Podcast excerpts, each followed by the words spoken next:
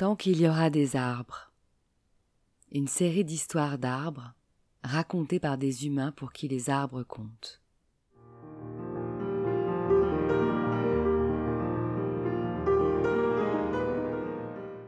Un patchwork de voyages en enfance ou dans le monde qui justifie qu'au-delà de leurs bienfaits naturels scientifiquement prouvés, les arbres sont nos complices de vie et doivent rester les témoins de nos existences.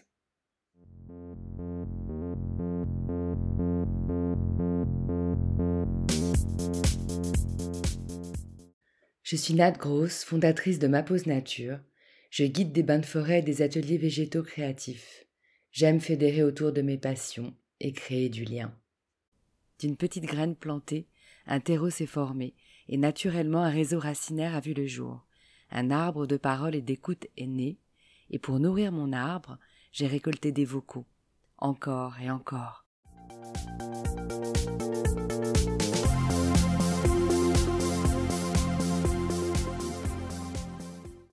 Tant qu'il y aura des arbres, je pourrai respirer. Je m'appelle Ninon, euh, je suis née à Paris et je fais de la teinture végétale et dans une autre vie j'étais aussi antiquaire.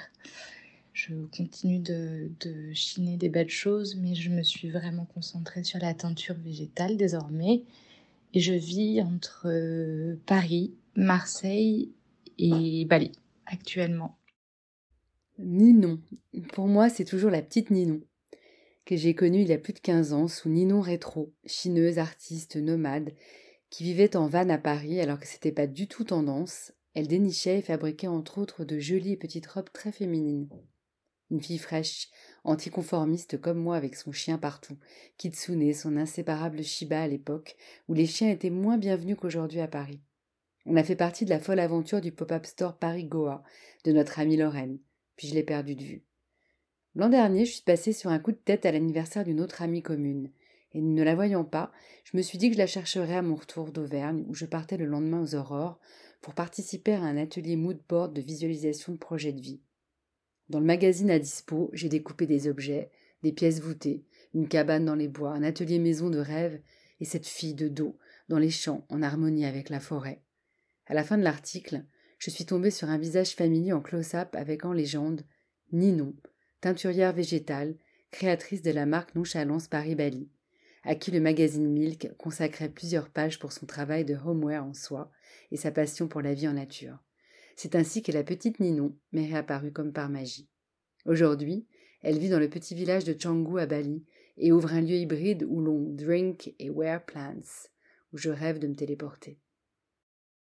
Mes plus beaux souvenirs d'arbres, ou qui sont pas forcément des souvenirs mais qui sont toujours d'actualité, c'est mes rapports avec les arbres banyan. C'est des arbres qu'on voit beaucoup en Asie. Et il y en a que j'aime énormément, qui sont souvent sur ma route euh, à Bali, dans mes routes du quotidien. Et c'est un arbre avec des immenses lianes, en fait, qui est très impressionnant, qui est extrêmement haut et qui a souvent des grandes colonies d'oiseaux et sans vraiment savoir quelle était la, quelle était son histoire et quelle était son importance pour les, les peuples bouddhistes et hindous. Euh, je ne pouvais pas m'empêcher en fait de faire un signe de tête et de, de, lui dire bonjour au quotidien parce que enfin de leur dire bonjour au quotidien comme si c'était vraiment des, des, anciennes personnes et qu'elles étaient euh, étaient présentes en fait dans cet arbre. Et j'ai su après que on pourrait dire qu'il y a encore des âmes qui sont autour de, cet arbre d'après euh, d'après ces religions. voilà, que les âmes resteraient euh, dans les dans les lianes. Donc par pressentiment, j'ai pu ressentir ça sans vraiment savoir quelle était leur interprétation par ces religions.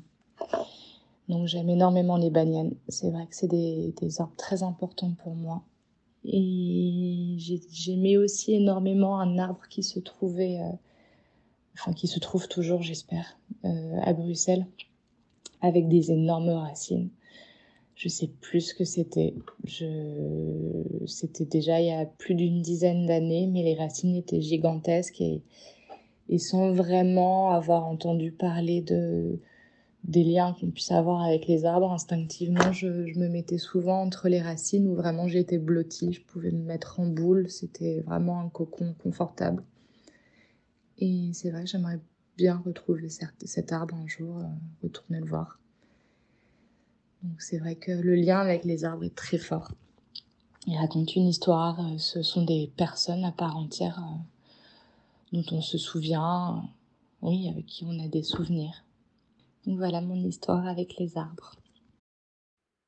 Merci Ninon de nous raconter ton lien instinctif avec le banyan et ses liens justement, ces longues lianes qui relient le passé au présent et les âmes entre elles. Nul doute que les arbres appellent celles et ceux qu'ils ressentent proches d'eux.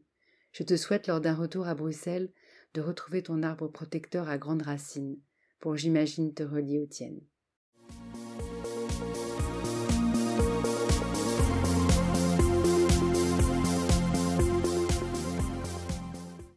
Cet arbre social continuera sa croissance tant qu'il y aura des messages pour l'enrichir et le faire vivre. Vous êtes son eau et son soleil. Alors merci de l'aider à grandir en likant et partageant ce projet, car tant qu'il y aura des arbres, il y aura le passé, le présent et l'avenir.